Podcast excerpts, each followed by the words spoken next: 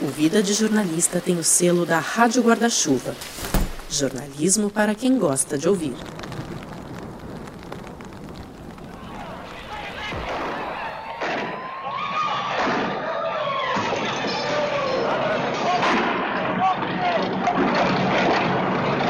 Você que está ouvindo, você consegue se imaginar no meio desse caos?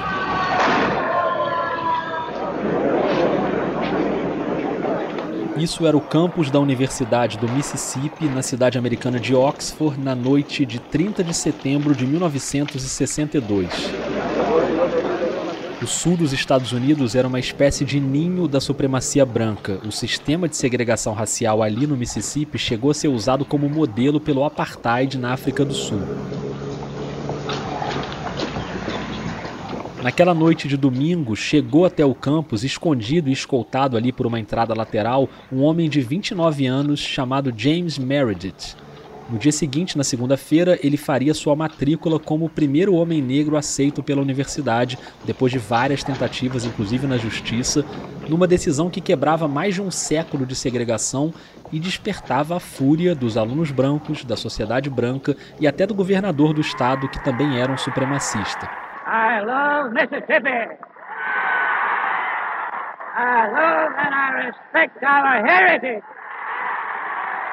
Para aquele homem conseguir se matricular, mais de 500 agentes do governo americano foram mandados para Oxford no meio da madrugada, entre policiais federais, agentes penitenciários, polícia do exército, guarda nacional, tudo isso para conter os 3 mil brancos enfurecidos, muitos deles armados, que estavam dispostos a ir para o confronto para evitar que a universidade tivesse um aluno negro.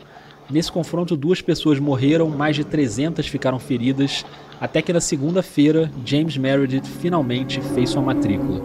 James H. Meredith, backed up by the federal government's determination that the law be observed, wins his fight in Oxford, Mississippi, and becomes the first Negro known to register in the state university. But the climax leaves bitter wounds. The town becomes on. No dia seguinte, o campus ainda estava fervendo, mas agora eu quero que você imagine uma redação de jornal bem longe dali, na capital americana, a redação do Washington Post. Em uma das mesas está uma jovem repórter acompanhando à distância os efeitos de toda aquela movimentação em Oxford.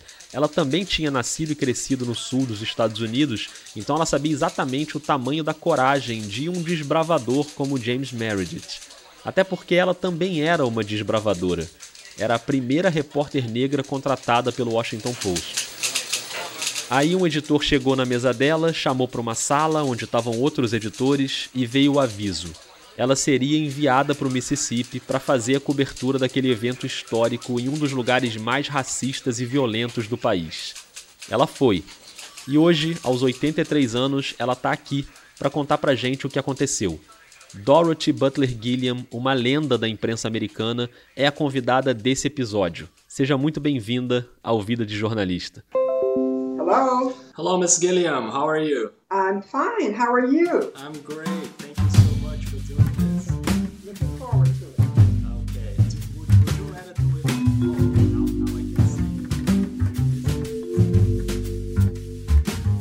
Eu sou o Rodrigo Alves e eu queria ter uma conversa rápida com você antes da gente entrar nessa história.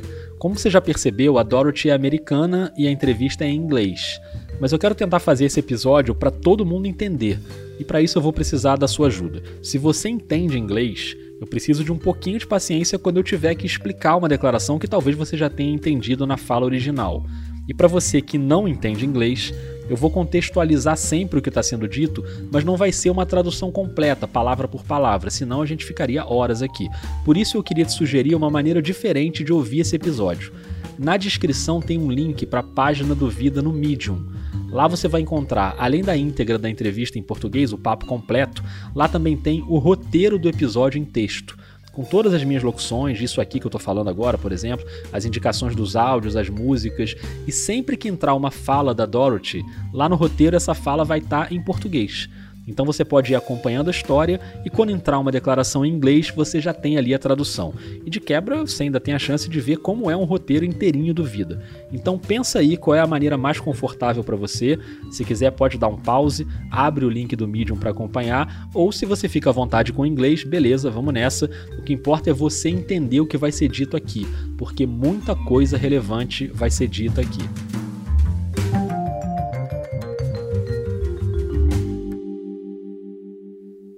É claro que em algum momento desse episódio com a Dorothy Butler Gilliam, a gente vai chegar nesse feito histórico de ela ter sido a primeira repórter negra do Washington Post nos anos 60 e nessa cobertura igualmente histórica da integração da Universidade do Mississippi. Mas como de hábito aqui no Vida, a gente começa buscando o primeiro encontro com o jornalismo. No caso da Dorothy, ela nasceu em 1936 em Memphis, no Tennessee, e cresceu em Louisville, no estado de Kentucky. Louisville, Kentucky. Established in 1778 at the strategic falls of the mighty Ohio River. Today awarded the title All America's City for outstanding progress in community relations. Ela era a oitava de dez irmãos, o pai era pastor na igreja metodista e a mãe trabalhou como professora e depois como empregada. E a Dorothy, pré-adolescente, ali no pós-guerra dos anos 40, teve um contato indireto com o jornalismo, porque além de ouvir muito rádio, muito jornalismo no rádio, ela saía da escola e ia pela vizinhança vendendo o jornal The Louisville Defender. Vendia para os vizinhos, para os membros da igreja, e assim ela conseguia algum dinheiro. Era uma região totalmente segregada, ou seja, tudo separado entre brancos e negros. Não tinha gente branca na vizinhança. And there was a different world, black and white world. Para você ter uma ideia, ela só foi poder usar um banheiro que também era frequentado por brancos aos 17 anos, já nos estudos de língua inglesa em Ursuline. Era uma faculdade católica para mulheres em Louisville, só tinha oito alunas negras ali, e foi ali que ela aprendeu datilografia e escrita abreviada, que anos depois teria sua utilidade, você vai ver. A faculdade de jornalismo mesmo viria depois na Lincoln University, no estado do Missouri, mas nesse período em Ursuline veio o primeiro emprego num jornal, na imprensa negra do sul do país, por sinal aquele mesmo Louisville Defender que ela vendia quando era criança. Agora ela trabalhava como secretária dentro da redação. So I got a job at the local black newspaper as a secretary. After school, each day I would go to the uh, office and I was the secretary to the uh, editor. Era essa rotina de escola e depois trabalho como secretária do editor do jornal. Até que um dia. One day he came into the uh, to the desk where I was sitting and he said, "We need to send you out on a story. The society editor is ill." And uh, I was surprised, and I certainly didn't think I could write a story. E esse tipo de oportunidade, o editor de sociedade ficou doente, ela foi fazer uma pauta no lugar dele, mesmo achando que não daria conta, mas foi lá e fez. Isso acabou abrindo um mundo novo como a descoberta de que, apesar da segregação, havia em Louisville uma classe média negra. In the 1940s and 50s, uh, Louisville was very segregated. Uh, many African Americans uh, were not well to do at all, but there was a very small black middle class. And so they were the society that I was writing about. Pessoas que tinham casas muito bonitas, com vasos de cristal, com porcelanas. Things that, you know, I basically had seen in the movies. It was just the beginning of discovering new worlds. And I have been doing that uh, for much of my life. E essa descoberta de um novo mundo que ela só via no cinema se deu graças à imprensa negra, que teve uma importância muito grande na história americana desde 200 anos antes, quando um pequeno grupo de negros livres nos Estados Unidos fundou o Freedom's Journal, o primeiro jornal criado e operado por negros em Nova York em 1827. Depois vieram muitos outros veículos para cobrir temas que a imprensa branca ignorava, principalmente no sul do país. What black reporters did was to uh, take their life into their hands and go down south and write the stories of what was really happening in the south. E ir para o sul do país era um ato de coragem. Você podia ser morto pela polícia, pelos xerifes locais. Because it was very dangerous. The white sheriffs would kill them.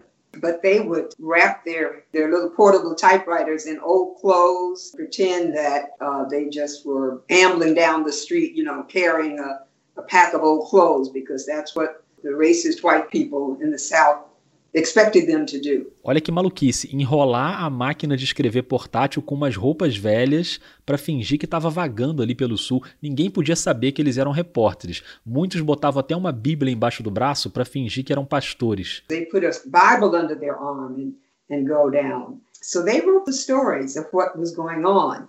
Stories like the story of Emmett Till, who was this young 14-year-old uh, boy who was uh, uh, shot and thrown into the Tallahatchie River because he was accused of whistling at a white woman. Esse caso do menino Emmett Till foi emblemático para o movimento dos direitos civis justamente porque repórteres negros conseguiram contar essa história. Um menino de 14 anos acusado de assobiar para uma mulher branca o irmão dela foi se vingar, tirou o garoto de dentro da casa de um tio, colocou no porta-malas de um carro, espancou o menino, arrancou um olho dele, deu um tiro e jogou o corpo no rio Tallahatchie, no Mississippi. Com o agravante de crueldade de que, 60 anos depois, aquela mulher admitiu que tinha mentido para o irmão, que o garoto nunca tinha subiado para ela.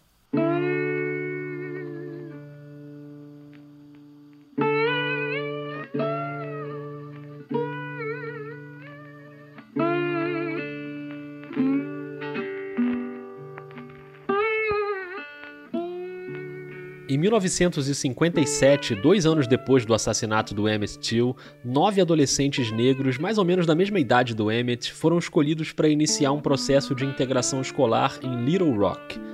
Eles tinham notas muito boas, por isso eles foram selecionados para entrar na Central High School, uma escola que até então só tinha brancos. Isso foi cinco anos antes daquela integração na Universidade do Mississippi e era para ser um processo tranquilo, mas obviamente não foi, porque a população branca da cidade reagiu.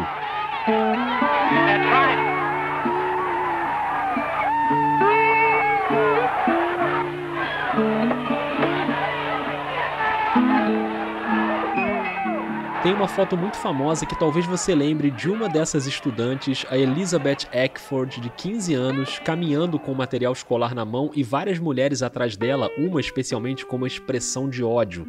A Elizabeth não tinha telefone em casa e ela não recebeu o recado do local onde era para se encontrar com os outros oito estudantes. Então ela chegou de ônibus sozinha e foi andando em direção ao colégio. The ninth student, Elizabeth Eckford, had missed the call to gather with the others before school. She walked alone and faced a mob. Não tinha como entrar, ela sentou num banco do lado de fora. Um repórter de TV até tentou fazer uma entrevista, mas ela permaneceu quieta, em silêncio. O cara fazia as perguntas e ela não falava nada. E ali cercada por todo aquele ódio. Essa cena é muito impressionante. Can you tell me your name, please? Are you going to go to school here at uh, Central High? You don't care to say anything, is that right? Teve tumulto durante vários dias, incluindo agressões pesadas a repórteres negros que às vezes eram confundidos com familiares dos alunos. Entre esses jornalistas estava o Alex Wilson, que era editor do jornal Tri-States Defender, um veículo semanal de Memphis. One of those reporters, L. Alex Wilson, while peaceably attempting to do his job, was repeatedly beaten in the streets by an angry mob. E eu tô te contando tudo isso porque nesse jornal em Memphis trabalhava a Dorothy Butler Gilliam, recém-formada em jornalismo pela Universidade de Lincoln. Ela tinha 20 anos, tinha acabado de entrar no jornal e numa televisão pequenininha em preto e branco ela viu as imagens do editor sendo agredido. O que, que ela fez? Chamou um colega fotógrafo, o Ernest Withers, e a gente ainda vai ouvir falar muito dele aqui, e falou pro Ernest: a gente precisa ir para Little Rock. Eles foram e fizeram a cobertura. Assim como aconteceria cinco anos depois em Oxford, aquele grupo de nove estudantes conhecido como Little Rock Nine só conseguiu entrar na escola depois que o presidente dos Estados Unidos, na época era o Dwight Eisenhower, enviou tropas federais para conter a multidão. This challenge must be met. Mob rule can not be allowed to override the decisions of our courts. We are now.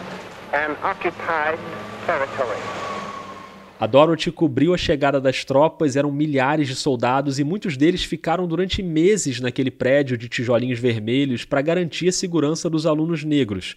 A experiência nessa cobertura em Little Rock em 1957 acabou sendo fundamental para cobrir a integração no Mississippi em 1962. Mas entre uma coisa e outra, teve uma guinada na carreira da Dorothy. Ela foi parar no Washington Post.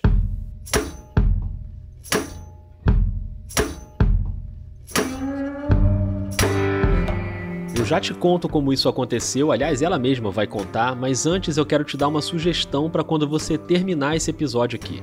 O Vida, como você sabe, faz parte da Rádio Guarda-Chuva, uma confraria de podcasts jornalísticos, e um deles é o Finitude, que vem fazendo um trabalho sofisticado com um tema difícil, que é a morte, o luto, o fim. E no episódio dessa semana, a Juliana Dantas conversa com o filho de um homem que morreu naquele acidente com o um avião da TAM em 2007, que caiu sobre os prédios em São Paulo. Meu pai tinha ligado para ela, falou: "Olha, eu tô aqui no prédio da TAM, é, caiu um avião sobre nós, eu tô aqui tentando ajudar as pessoas, é, e caiu a ligação, assim. Aí eu não sei, porque a gente imagina que com aquele acidente, tudo ali pegando fogo, parte da estrutura caindo, não sabe se foi o sinal, caiu, se foi alguma coisa caiu perto dele, ali desligou, caiu sobre ele, não sei, né? É uma história emocionante e muito bem contada, então ouça o Finitude e os outros podcasts da Guarda-Chuva, o Budejo, o Põe na Estante, o Giro Latino e a Rádio Escafandro.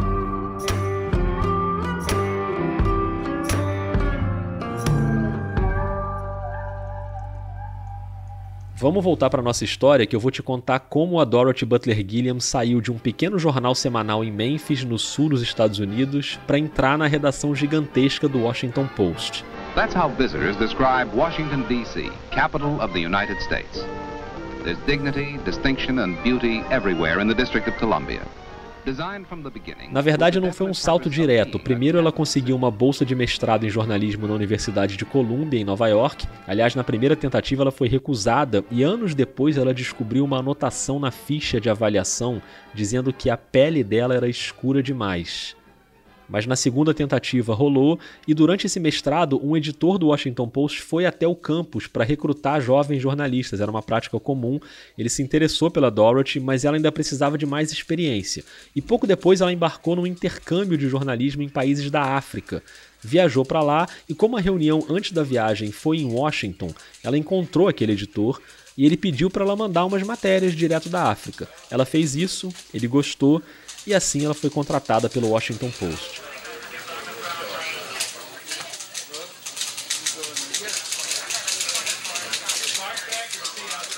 O que esperava a Dorothy naquele momento era uma redação grande, agitada e branca, com apenas dois jornalistas negros, dois homens, sendo que um deles quase sempre estava viajando. Ela já sabia que ia enfrentar um cenário como esse, então eu pedi que ela tentasse lembrar exatamente como foi aquele primeiro dia, a primeira vez que ela entrou no prédio do Washington Post?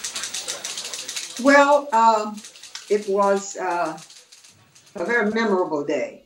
E nesse dia inesquecível, a primeira coisa que veio à cabeça dela foi uma frase de um professor lá da Universidade de Jornalismo em Colômbia. One of my professors had said, "You have so many handicaps, you'll probably make it." Olha a lógica, né? Você tem tantas desvantagens, tantas deficiências que provavelmente vai conseguir. He probably thought he was saying something encouraging.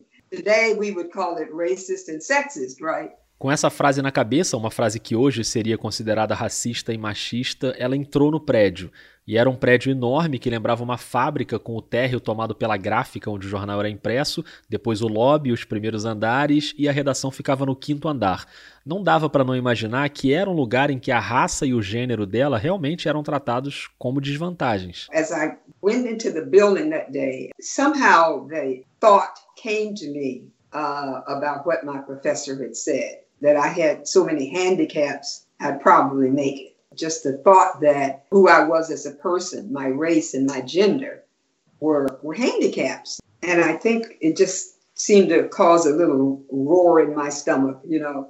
But uh, I knew what I had to do, and I did it. E aí ela adotou o que ela chama de game face, né? Quer dizer, aquela expressão de vamos pro jogo e entrou na redação. I put on my game face and just walked into the newsroom and think I felt somewhat like I was diving into a sea of white men and I didn't know whether I could swim e ficou claro que naquele mar de homens brancos ela ia ter que aprender a nadar bem rápido. E aí veio uma outra frase na mente dela, uma frase de Martin Luther King, convocando negros e negras a ocupar posições de trabalho das quais eles vinham sendo excluídos. How important was that kind of lesson for you to go through that process? Oh, it was so important. It was so important because I had, you know, I had grown up in the South. I, I was born in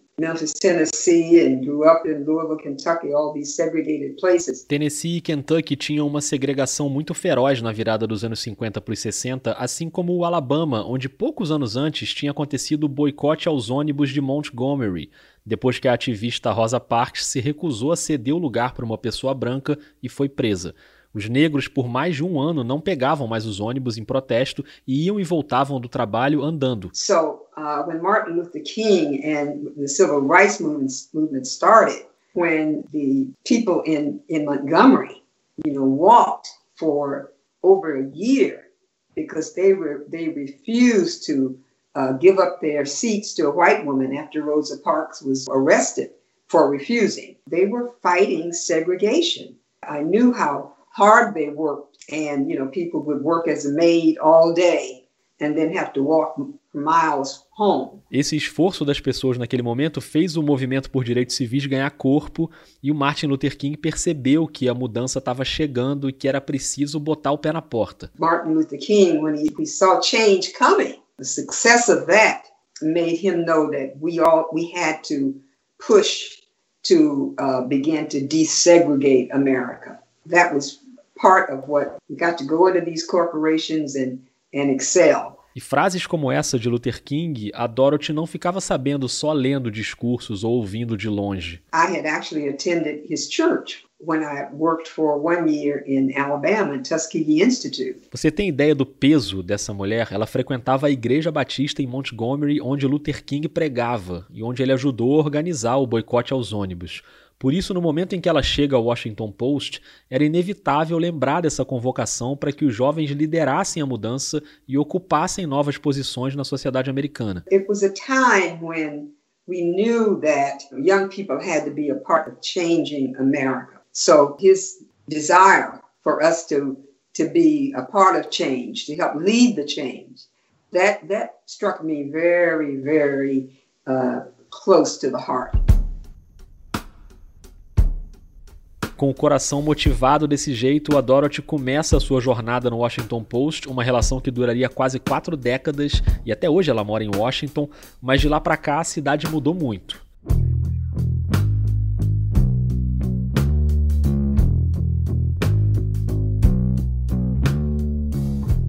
Ali no início dos anos 60 tinha um parque na cidade que, a oeste desse parque, pessoas negras não podiam morar ou até circular. Então eu queria convidar você que está ouvindo para fazer aquele exercício que a gente sempre faz aqui no Vida e tentar imaginar o que é ser uma repórter de um grande jornal, sendo que se locomover pela cidade é uma tarefa complicadíssima. Mais que isso, pegar um táxi para ir e voltar da pauta era quase impossível.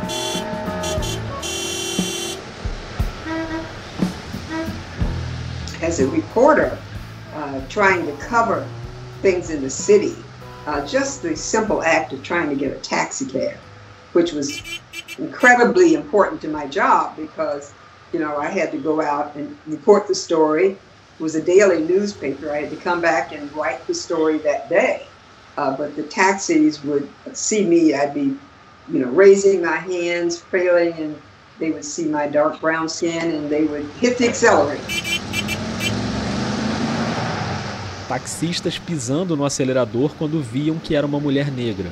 So it was a really, there were just really daily challenges. E para vencer esse desafio diário, ela lançava mão de truques aprendidos lá em Louisville. Lembra que eu falei que ela aprendeu escrita abreviada na faculdade em Ursuline?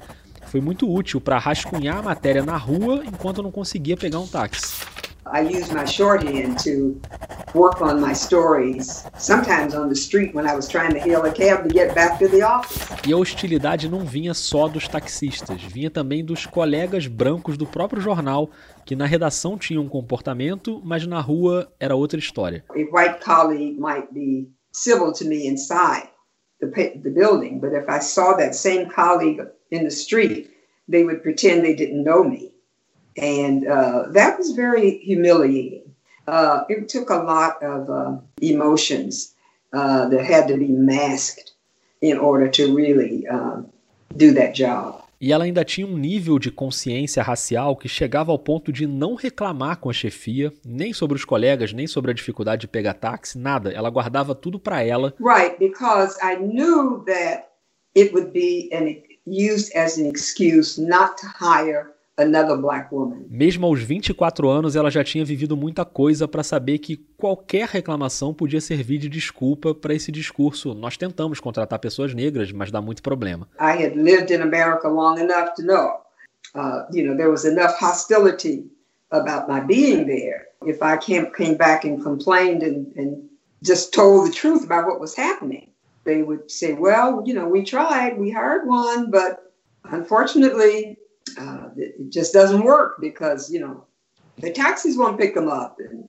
you know, it's not our fault. E passar tanto tempo nesse cenário guardando as frustrações acabou gerando questões de saúde mental, depressão, ataques de pânico. Claro que isso tinha relação com aquilo, né, do próprio colega de trabalho te ver na rua e fingir que não te conhece. Yeah, it was related to to that. And it was related to going sometime on assignments when people didn't believe I was a reporter. Essa cena que ela vai contar aconteceu logo no início do trabalho no Post, quando ela foi entrevistar uma mulher que estava fazendo aniversário de 100 anos. Era uma pautinha boba ali do dia a dia da cidade, mas ela foi barrada na portaria quando chegou para a entrevista. Uh, I remember going to an assignment on uh, west of the park to cover a 100-year-old birthday. And I walked uh, up to the doorman, and the doorman said, you can't come in the front door. The maid's entrance is in the back.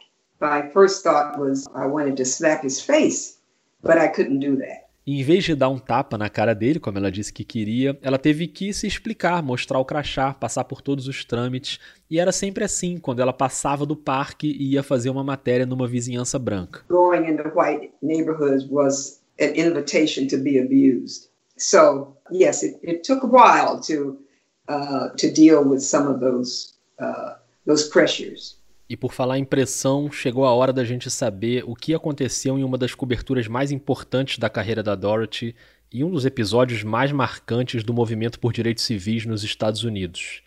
Vamos voltar para o Mississippi.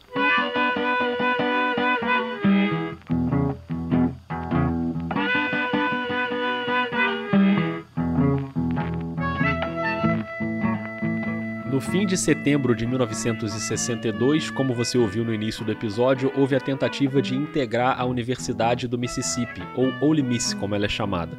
Depois de várias tentativas recusadas, o James Meredith conseguiu autorização para estudar na faculdade e teve o apoio do governo federal, mas não do estadual. O caso de Ole Miss virou uma batalha entre o presidente Kennedy e o governador Ross Barnett. What happened in 1962 at Ole Miss was a war between the state of Mississippi and the United States of America.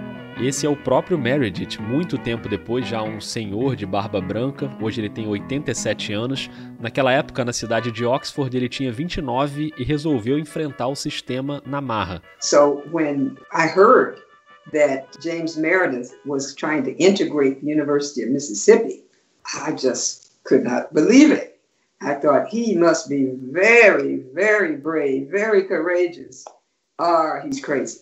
I mean, that's how bad Mississippi was, you know. Pois é, só mesmo sendo louco ou muito corajoso para fazer aquilo justamente naquele lugar. It was a very, very hostile situation. It was a lynching state. It was a state where there was nothing that any uh, black person did that white people had to respect. A questão era essa: no Mississippi, o Estado permitia que um branco fizesse qualquer coisa com o um negro. Tem vários depoimentos da época, por exemplo, um homem dando uma palestra para voluntários do Freedom Summer, que foi um programa nos anos 60 para incentivar a população negra a se registrar para votar. E ele dizia: estejam preparados para tudo, porque vocês podem ser presos por qualquer coisa, pelo fato de ter dois pés, por exemplo. You're, the very fact that you're going to be in Mississippi, you could be arrested for having two feet. Então, quando Meredith conseguiu a autorização federal para entrar na faculdade, o governador do Mississippi, que era um supremacista, estava do lado das milícias brancas que se formaram no campus para impedir aquele ato. Por isso, o presidente Kennedy teve que mandar tropas para Oxford. E no auge da tensão, no dia 30 de setembro, a faculdade cercada, o Meredith estava lá dentro e o governador queria removê-lo de lá e ele recebe uma ligação do presidente dizendo que não tinha como fazer a remoção porque não era seguro com aquelas pessoas enfurecidas cercando o prédio. É essa ligação que você vai ouvir agora. Sir, we couldn't consider moving Meredith if, you, if we haven't been able to restore order outside. That's the problem, Governor. Well, uh, I'll tell you what I'll do, Mr. President. Yeah. I'll go up there myself. Well, how long will it take you to get there? And I'll get uh, a microphone and tell them that uh, you have agreed to, to, to be removed. No, no, now wait a minute. How long? Wait a minute, Governor. Now, how long is it going to take you to get up there? About an hour. Now, I tell you what. If you want to go up there, you, then you call me from up there, and then we'll decide what we're going to do before you make any speeches about it. Well, all right. How can I remove him, Governor, when there's a, a riot in the street and he may step out of that building and something happen to him? I can't remove him under those conditions. O governador queria ir lá para o meio do tumulto e fazer um discurso, e o presidente vetou. E depois, com as tropas federais, os Marshalls, na segunda-feira o Meredith finalmente conseguiu fazer a matrícula. Aí a cidade enlouqueceu. When he did, finally, with the help of the federal government, there was anarchy on the campus. They just went crazy. Two people were killed that night. Uh, but that's how that's how ferocious it was, because uh, the University of Mississippi was kind of like the bastion of white supremacy. E esse bastião da supremacia branca seria o destino da viagem da Dorothy para cobrir aquele evento histórico para o Washington Post e principalmente ouvir o que a comunidade negra no sul do país estava achando daquilo tudo. That's when I, I was asked to go down and actually interview the black community to see how they were responding to this. E se a gente voltar cinco anos no tempo, tem aquela cobertura igualmente tensa em Little Rock dos nove estudantes, né? E você vai lembrar que ali a Dorothy acionou o fotógrafo Ernest Withers para ir com ela. Nessa viagem para o Mississippi, ele foi acionado de novo. Estava trabalhando como fotógrafo freelancer e era amigo de confiança, um cara que conhecia os caminhos no sul dos Estados Unidos. One of the things I think that gave me a little comfort was that I knew that I was going to have somebody with me who also knew how to negotiate the South. Negociar no Sul, essa era a preocupação. I mean, that's how bad it was. When I say negotiate, I mean, if he was stopped by the police, he had to pretend that he certainly wouldn't have said he was a photographer or that I was a reporter. O medo de uma situação em que eles teriam que mentir, porque se as pessoas descobrissem que era uma repórter e um fotógrafo, ia dar problema. Então, no dia seguinte à matrícula do Meredith, a Dorothy voou para Memphis, encontrou o Ernest Withers e eles pegaram a estrada numa viagem de 150 quilômetros até Oxford. E é claro que aquela situação temida aconteceu ainda na estrada.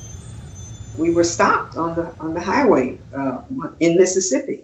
These guys just waved their hand and he's supposed to stop. Were they law enforcement? No, they were just, you know, two white dudes. But their whole idea was we can do what we want to with you. Dois homens brancos que nem eram policiais, mas no Mississippi era aquilo. Eles sabiam que tinham autoridade para parar dois negros na estrada. They said, "Where are you going?"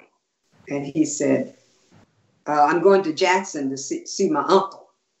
And, you know, he just spoke in the dialect and pretended that he was just another person, but he definitely wasn't going to Oxford because they said, don't you dare go to Oxford because they knew what was happening there. E foi assim que eles escaparam, o Ernest falando com sotaque local, mentindo que ia para Jackson visitar um tio e não para Oxford, mas enfim, conseguiram se livrar daquela abordagem. Era essa segurança que deixava a Dorothy um pouco mais tranquila. O Ernest podia salvar a vida dela. Really made all the difference. I knew that he would could most likely get me out alive. Além de se manter viva, tinha outro tipo de preocupação. Por exemplo, onde eles iam dormir durante aqueles dias. Once I got there, where was I going to sleep? Because there were no hotels for black people in, in Oxford, Mississippi. A saída foi procurar um lugar que costumava ser até um ponto de informações para a população negra, que era a funerária para pessoas negras.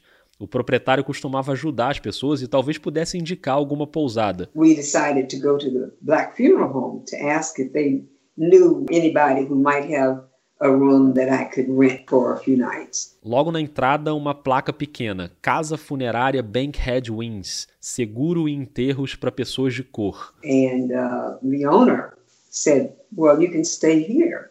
Uh, there's a room up there near where the family stays, and you could stay up there near, near the mortuary." Essa foi a solução: se hospedar na casa funerária e dormir ao lado do necrotério. So I ended up sleeping with the dead because there was no hotel that would rent me a room. Em uma daquelas noites, ela percebeu que no meio da madrugada chegou o corpo de um jovem negro e imediatamente ela imaginou que pudesse ter a ver com o que estava acontecendo na cidade. And during the night, there was sounded like there was a commotion downstairs, and I learned later that a young black man had brought, been brought in. I thought, okay, this is related to the integration. But when I talked with the uh, the man who owned the funeral home, you know, he said he didn't think so.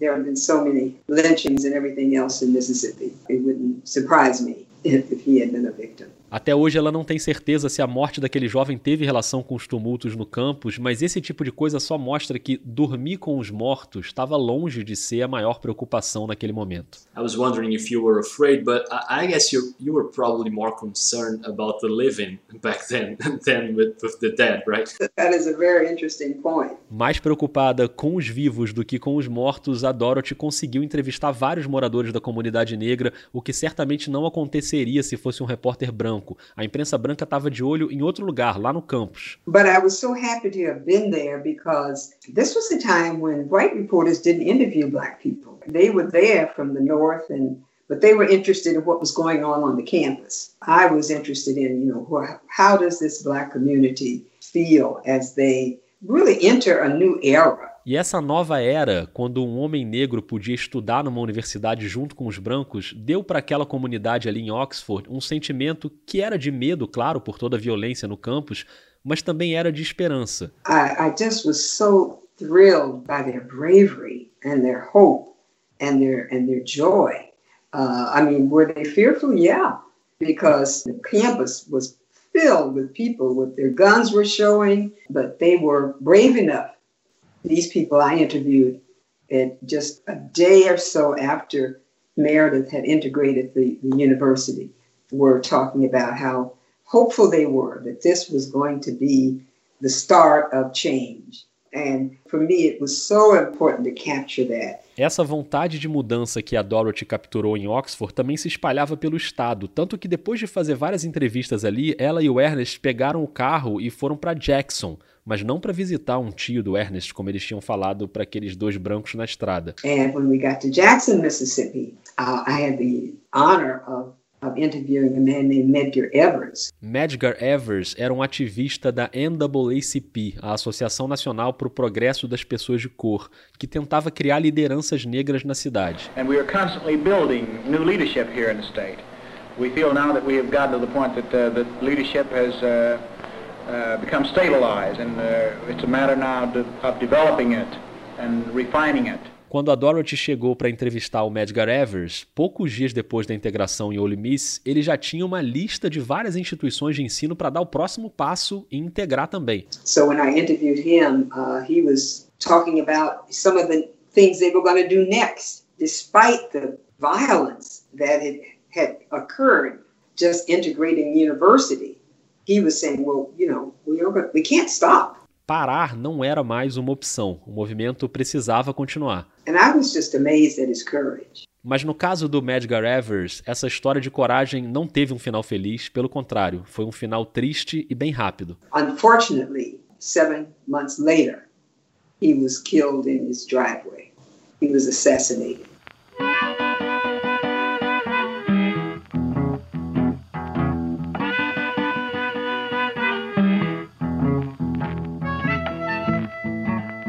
Além da luta pela integração, outra luta fundamental na época era para os negros se registrarem para votar, apesar das ameaças dos brancos. Em junho de 1966, o James Meredith, já formado em ciência política pela Universidade do Mississippi, decidiu fazer uma marcha solitária andando de Memphis até Jackson para chamar atenção para a importância do voto dos negros. Foi a chamada Marcha contra o Medo.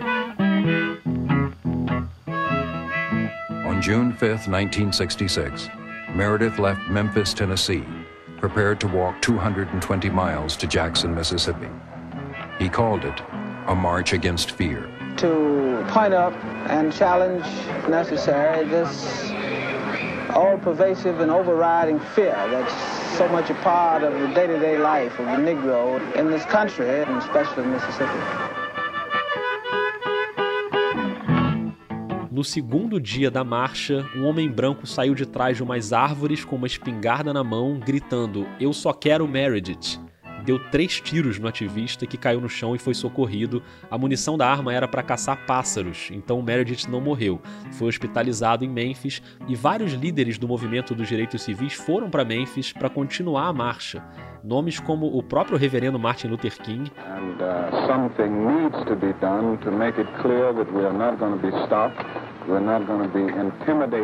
e também como Stokely Carmichael, primeiro-ministro do Partido Pantera Negra.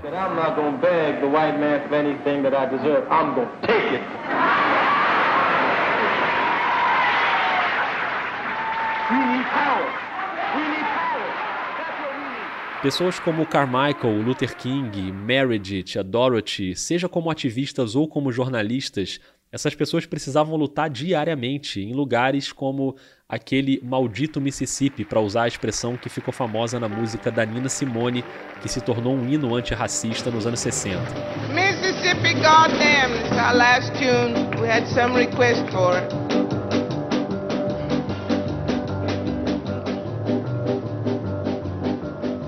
Alabama's got me so upset. Tennessee made me lose my rest. And everybody knows about Mississippi.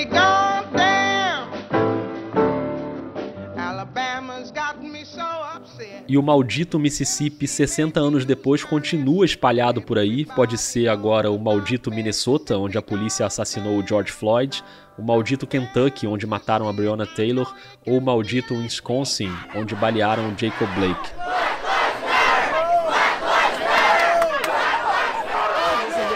to my family for a long time. It happened to Emmett Till. Emmett Till is my family. Não é por acaso que em 2020 a irmã do Jacob Blake cita o garoto Emmett Till, assassinado em 1955. São 65 anos de diferença entre um caso e outro, mas está tudo ligado. I'm not sad. I'm not sorry. I'm angry. And I'm tired. A Dorothy Butler Gilliam, hoje aposentada e obviamente sendo do grupo de risco para Covid, ela está em casa em Washington, mas atenta ao que está acontecendo, por exemplo, em Louisville, onde ela passou a infância, onde ela começou no jornalismo e onde agora em março de 2020 a polícia matou a jovem Breonna Taylor, que estava dentro de casa e levou oito tiros.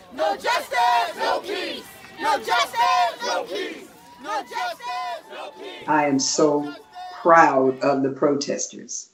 I am so happy that they are protesting. It's so important in terms of the systemic racism that exists and how some people have gotten more than their share and other people have not gotten anything. The white people got more of their share, and the black have often had to do the dirtiest work.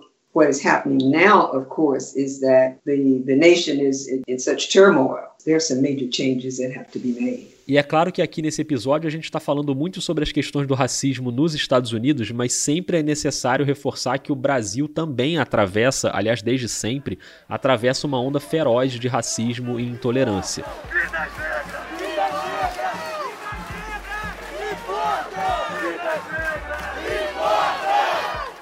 E assim como a Dorothy, a gente tem muitos jornalistas aqui no Brasil que, de formas diferentes, enfrentam esse problema Só para citar alguns que passaram aqui por essa temporada do Vida: o Pedro Borges, do Alma Preta, a Flávia Oliveira, a Cecília Oliveira, a Mariana Assis, o Vinícius Assis, o Tiago André, o Tiago Rogero, a Rafaele Serafim, a Letícia Ferreira, o Raul Santiago, entre outros jornalistas negros que levantam a voz contra esse cenário e produzem nas mais diferentes áreas. Então, esse episódio também é dedicado a eles e a todos os jornalistas que têm sido atacados das formas mais variadas com um governo que é declaradamente um inimigo da imprensa, né? É uma patifaria! Folha, cala a boca, não perguntei nada! Folha São Paulo! Um jornal patife e mentiroso! Está saindo, cala a boca! Cala a boca! Vou vontade de encher tua boca com uma porrada, tá? Lateral aqui, lateral aqui. E com seguidores fanáticos que agridem verbalmente, que agridem fisicamente. Então eu quis encerrar essa conversa com a Dorothy pedindo para ela deixar uma mensagem para os jornalistas brasileiros, especialmente os jovens que estão chegando agora nessa luta. Yeah, that's that's a very uh, good question. It's very sad and, and very uh, frightening to me to see what has been happening with journalists around the world, and certainly including Brazil. One of the things is that you have to keep fighting. You have to keep fighting. E aqui eu é que não consigo deixar de fazer um paralelo com a mensagem que a Dorothy ouviu lá no fim dos anos 50 do Martin Luther King para continuarem lutando e que agora ela repassa aos jornalistas mais jovens. Fighting to to be truth tellers, fighting to uh, tell both sides of the story, pushing back and resisting the the evil that is being pushed on journalists because they don't want the story to get to the wider public. It is a difficult time for journalists all over. Nessa luta para passar a verdade adiante, a dica é que todo mundo se cuide. First of all, self-care. You have to still try to take care of yourself in the midst of these things. Do those things that uh, keep you personally healthy, you know, physically, emotionally, spiritually. Além de cuidar da saúde física e mental, o outro conselho é se juntar, se organizar para discutir a profissão, para perceber as semelhanças e as diferenças. You know, discuss what is going on and see where there are similarities, see where there are, are differences. I think you can always do more together than apart. And certainly that that was our experience in this country as you know when we were trying to, you know, start the integration movement. E naquele movimento pela integração, ela lembra que o fato de ter sido uma pioneira no Washington Post foi só o começo, porque o movimento era maior e todo mundo tinha o mesmo objetivo de criar ali um país mais democrático. As a first black woman at the Post, that was the first step. But then things had to change. Things had to get better because we were all pushing for the same thing. E nesse momento ela teve a preocupação de perguntar para mim se a gente tem no Brasil organizações de jornalismo para discutir a profissão e para todo mundo se ajudar. Let me ask you this: Do you have uh, organizations uh, of journalists in Brazil where you can come together and talk together and give each other uh, an opportunity to to share what's going on and also share their reactions to what's going on. Eu falei para ela de algumas instituições, aliás, no YouTube, o canal da Abrage, a Associação Brasileira de Jornalismo Investigativo, tem publicado vídeos com dicas de segurança para repórteres. Os passos do jornalista que estiver em campo fazendo a apuração vão ser acompanhados por quem estiver neste grupo. Esse é o Vinícius Assis, que é correspondente na África, falando sobre um aplicativo em que você cria um grupo para monitorar a localização quando o repórter está numa pauta que apresenta risco. Se o jornalista, o repórter no caso, ficar muito tempo sem dar um sinal de que ele está bem, alguma providência pode ser tomada o mais rápido possível para garantir a segurança dele. Aliás, esse episódio está indo ao ar na semana do Congresso da Abrage, nos dias 11 e 12 de setembro. A edição desse ano é toda online e gratuita, mais uma chance para a gente continuar cumprindo esse papel de fazer a diferença. Your role is so crucial. The fact that you're coming together and trying to push for change is very important. You are not alone what you are doing as you continue to tell stories like mine, you are you're making a contribution. E foi muito legal ouvir isso de uma pessoa tão importante. Acho que o Vida é muito um espaço de bastidores de reportagem, como foi nesse episódio, mas também um espaço de reflexão sobre o jornalismo. Isso me deixa muito feliz e agradecido por essa conversa que eu encerrei agradecendo e perguntando se ela estava se cuidando na quarentena, se estava tudo bem com ela e com a família. Yes, I am doing well. Thank you. My children uh, don't live with me or in the same city, but they are constantly calling and reminding me to uh, Uh, to be careful and to stay safe. Muito bem, tá segura, tá em casa, apesar de estar tá ali pertinho do Donald Trump, porque ela mora a uma rua ali da Casa Branca. Right down the street from Donald Trump. Mas a vizinhança é melhor que isso, viu? But I also live right down the street from Black Lives Matter Plaza.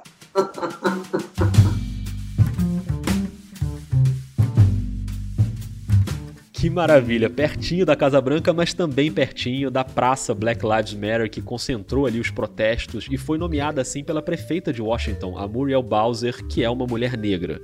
Muito obrigado a Dorothy Butler Gilliam. Oh, thank you very much. All the best.